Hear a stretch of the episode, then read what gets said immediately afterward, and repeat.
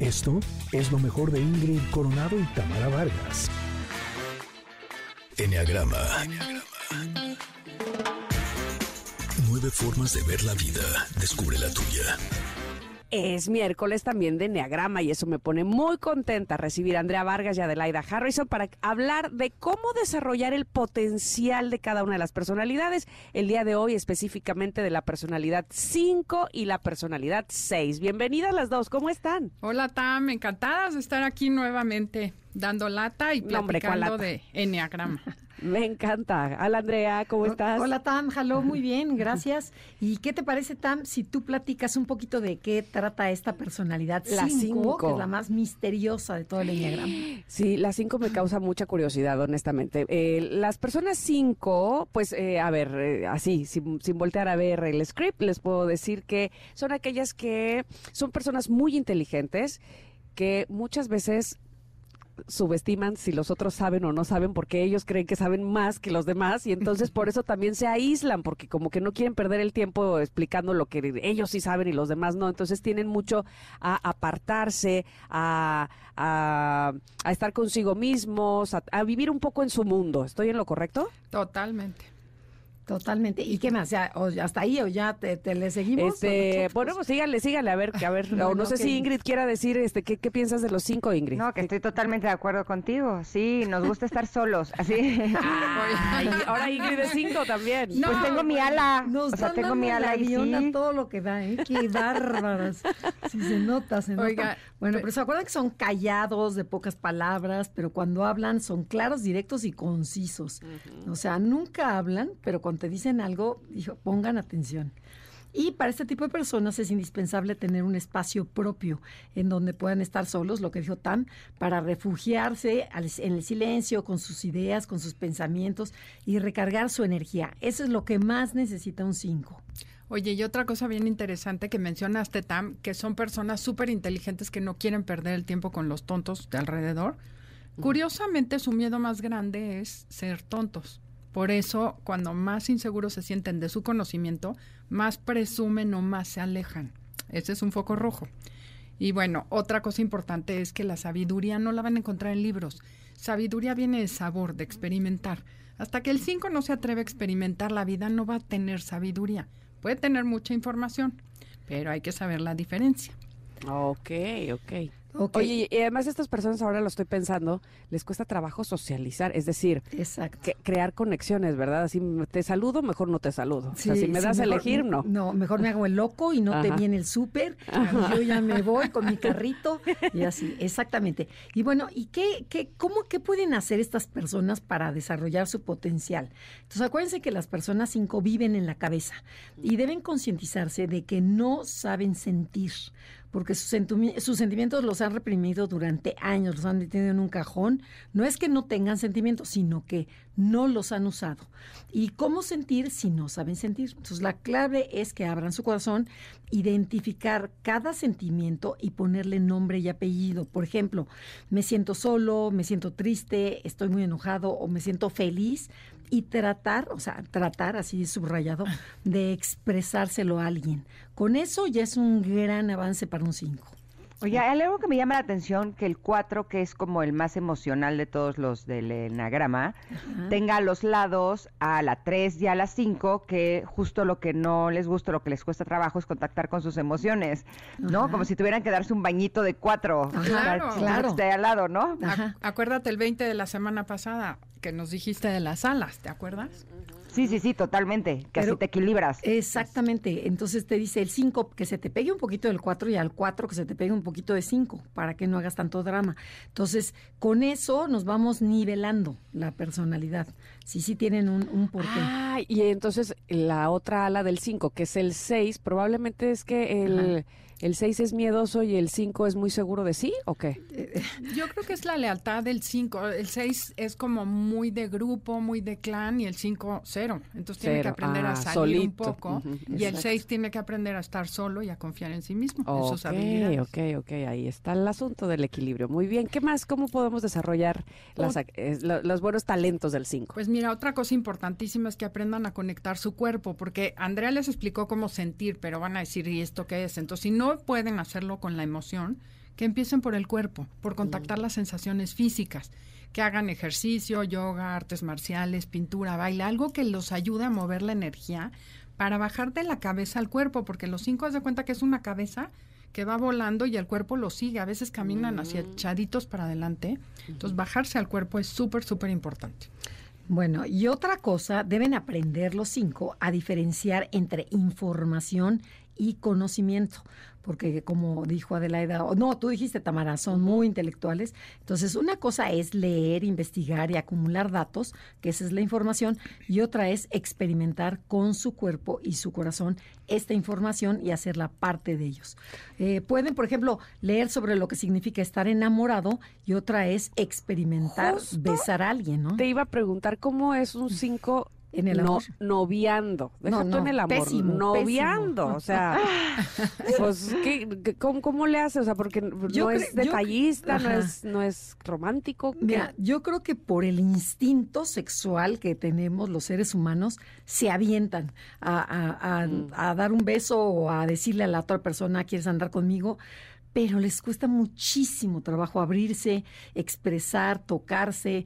Entonces, nada más lo pueden hacer por, por pequeños momentos. No ha llegado Pontón para que nos diga eh, de propia voz cómo, le hizo para conquistar a su mujer. Exacto, ¿cómo le hace? Pues, no, Pontón salió corriendo, dijo, hoy toca, no voy. hoy toca mi número de diagrama, no voy.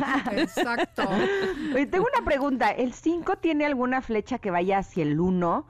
Porque siento que, o sea, también el, o sea, me, me, lo lógico sería que si es así como todo intelectual y así también sea como muy perfeccionista, ¿o no? Fíjate que no, no hay flecha entre el 1 y el 5, pero Roberto Pérez tiene una cosa que se llama los ejes de polaridad y dice que el 5 y el 1 se tienen que tocar en el centro porque tienen el eje del orden. Mm. El 1 tiene mucho orden físico y cero orden mental, o sea, tiene que trabajar el orden mental y el 5 tiene mucho orden mental y cero orden físico. Entonces, mm. sí tienen cierto parecido, pero su manera de ser ordenados es diferente es lo único que se me ocurre, Andrea, ¿tú qué opinas? Eh, no, bueno, que se llevan muy bien. Los cinco y los unos se entienden de maravilla, ¿ok? Pero sí son totalmente diferentes. Sin embargo, aparentemente son como racionales.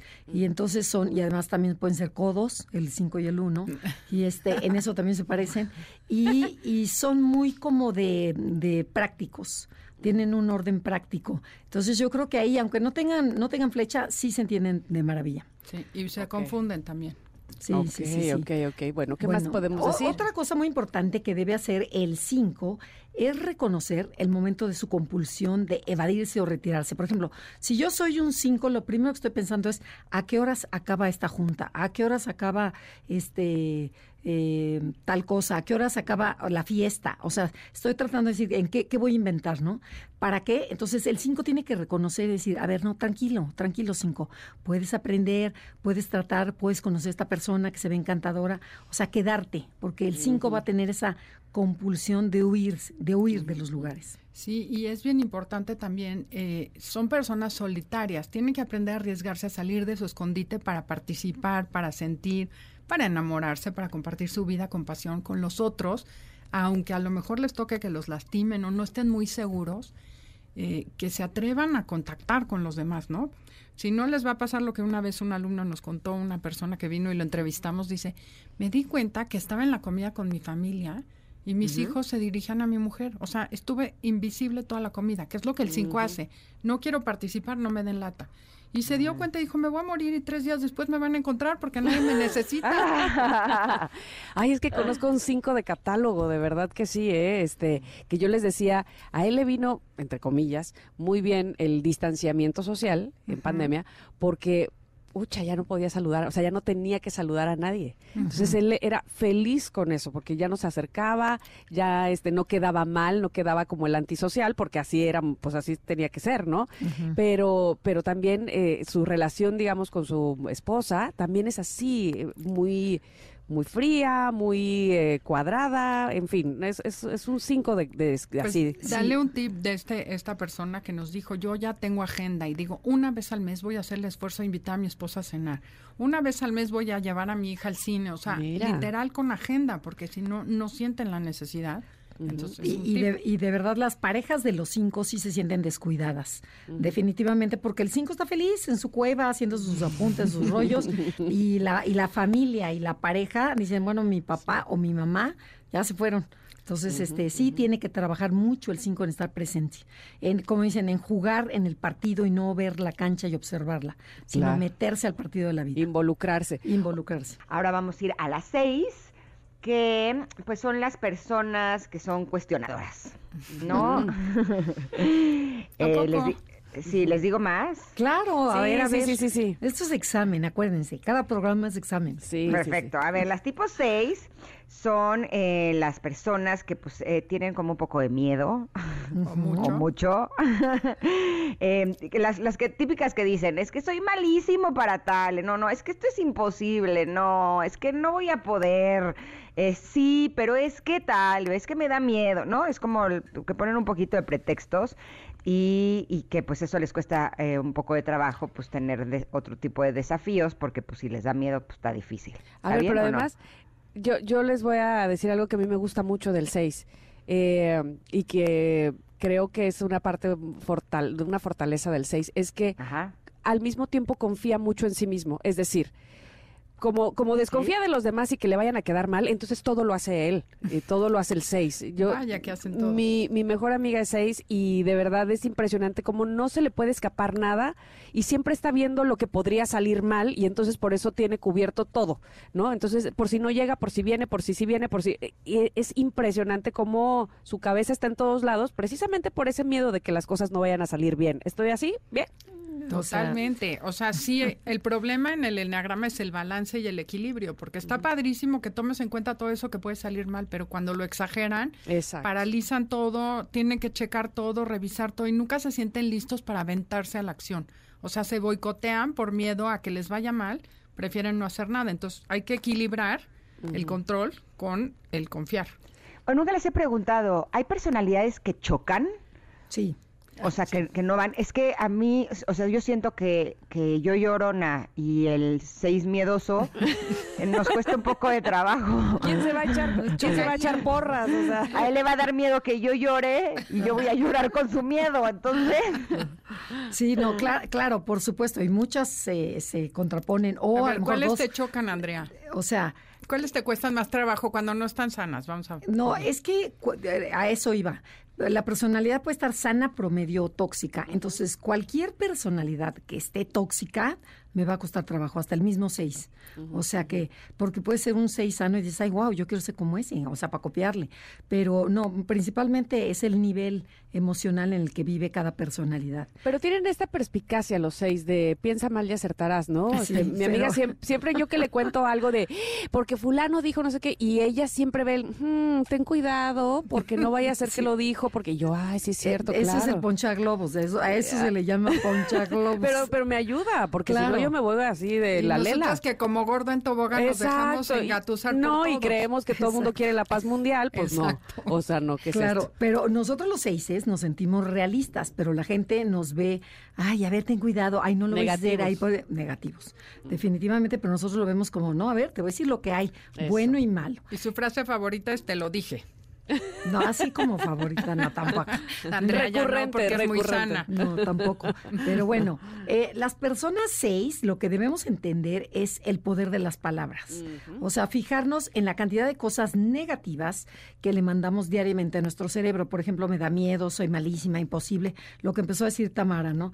no Ingrid, voy a Ingrid. Ingrid, Ingrid, no voy a poder, pero si es que, y si se cae el avión, y si quién sabe qué. O sea, todo eso. Entender que lo que piensas o crees sobre ti es lo que consigues ser.